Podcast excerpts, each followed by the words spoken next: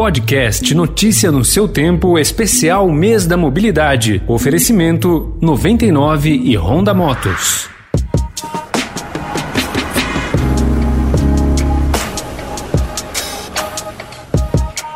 O coronavírus não se duplica sozinho. Ele precisa encontrar novos hospedeiros para utilizar a maquinaria bioquímica, celular e assim produzir novos vírus. Além disso, para as mutações conseguirem atingir grandes superfícies geográficas, como no caso da pandemia, é necessário que os hospedeiros infectados se locomovam, levando com eles o vírus na bagagem.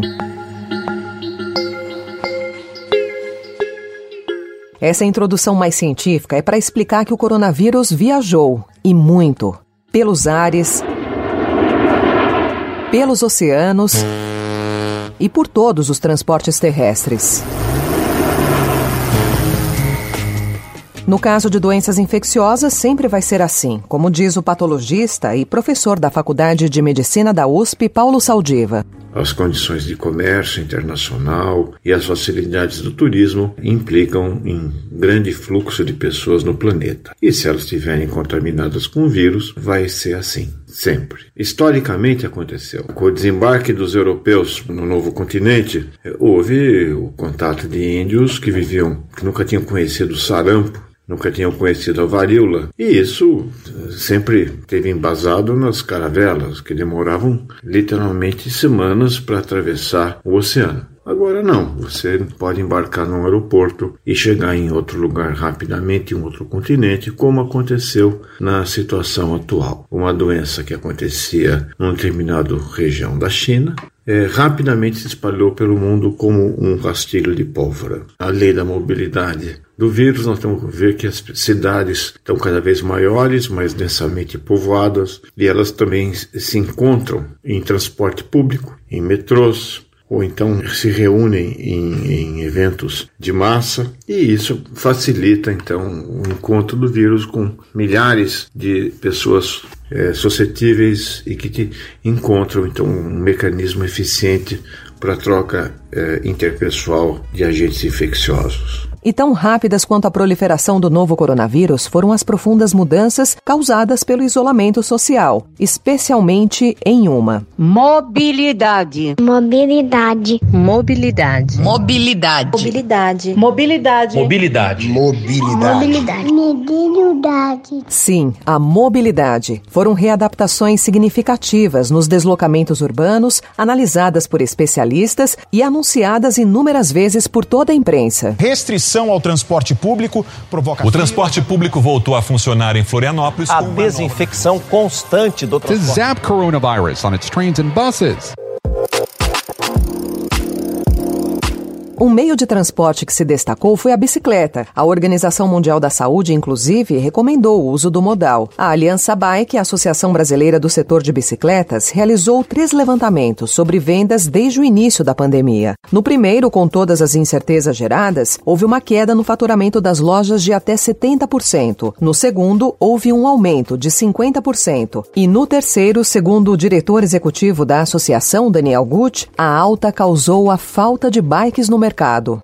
E o levantamento mais recente que nós temos, que vai de 15 de junho até 15 de julho, nós identificamos um aumento de 118% em comparação com o mesmo período do ano passado. Então foi um aumento, quer dizer, começou com uma queda brusca no começo da pandemia e o uso da bicicleta foi crescendo, assim como o consumo e a venda de bicicletas, até o ponto que nós estamos hoje com o mercado muito aquecido e uma demanda muito aquecida, tendo inclusive é, comprometido uma parte da oferta, uma vez que o Brasil não está conseguindo dar conta de fornecer o volume de bicicletas que a população está buscando. Especial Mês da Mobilidade. Até o elevador, o meio de transporte mais seguro do mundo, teve a sua dinâmica alterada pela pandemia, como conta o presidente da Associação Brasileira das Empresas de Elevadores, Marcelo Braga. Nos prédios comerciais, onde muitos escritórios transferiram os seus colaboradores para home office, houve uma diminuição do fluxo nesses prédios comerciais. Nos prédios residenciais, houve o inverso. Né? Nós tivemos mais movimento nos prédios residenciais por conta do home office, por conta de uh, o prédio fazer parte hoje tanto da parte residencial, como também agora ele faz parte no, do escritório do colaborador. No caso dos carros, o coronavírus mudou os hábitos de quem dirige. Lavar o veículo agora é coisa do passado. A palavra de ordem é higienização. Mas como fazer isso sem danificar o automóvel? O editor do site do Jornal do Carro, Diego Ortiz, dá algumas dicas.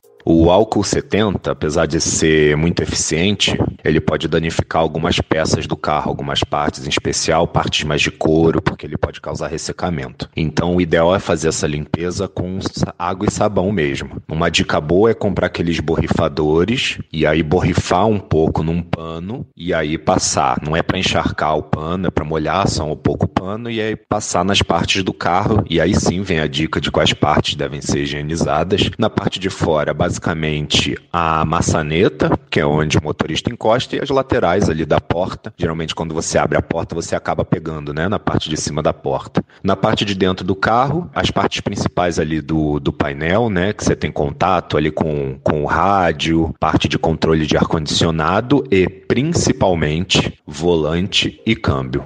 Diferentemente dos veículos próprios, nesse momento em que a aglomeração deve ser evitada, o transporte público traz desafios bem mais complexos para quem o utiliza. Além do uso de máscara e da tentativa de se manter distante de outros usuários, a infectologista do Hospital Sírio-Libanês, Miriam Dalben, cita outra medida de segurança. Entrou no metrô, entrou no ônibus, a pessoa tem que ter aquele mantra na cabeça de não tocar o rosto. E se porventura ela precisar de tocar o rosto em algum momento para consertar consertar a máscara ou para consertar o óculos, o que quer que seja, é importante ela ter o álcool gel para ela higienizar as mãos com álcool gel antes de tocar o rosto. Porque daí, caso ela tenha contaminado as suas mãos em algumas superfícies, com, alguma superfície com o vírus, ela vai eliminar esse vírus e vai tocar a face sem ter o risco de se auto-inocular o vírus. Especial Mês da Mobilidade.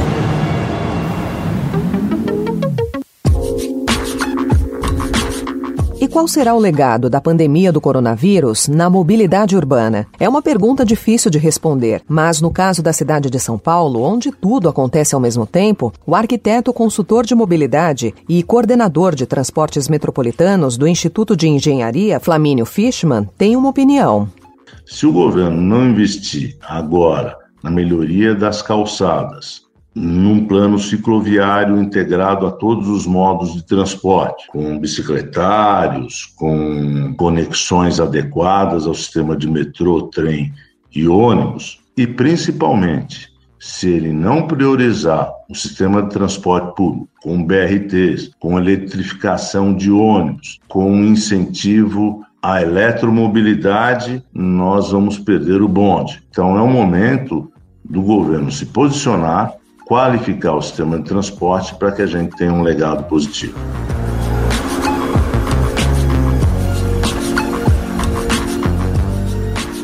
E nesse mês da mobilidade você continua acompanhando episódios de segunda a sábado sobre o tema. Eu sou Alessandra Romano e amanhã dicas para quem vai pegar a estrada ou pedalar no feriado de 7 de setembro, dia da independência. Obrigada pela sua companhia.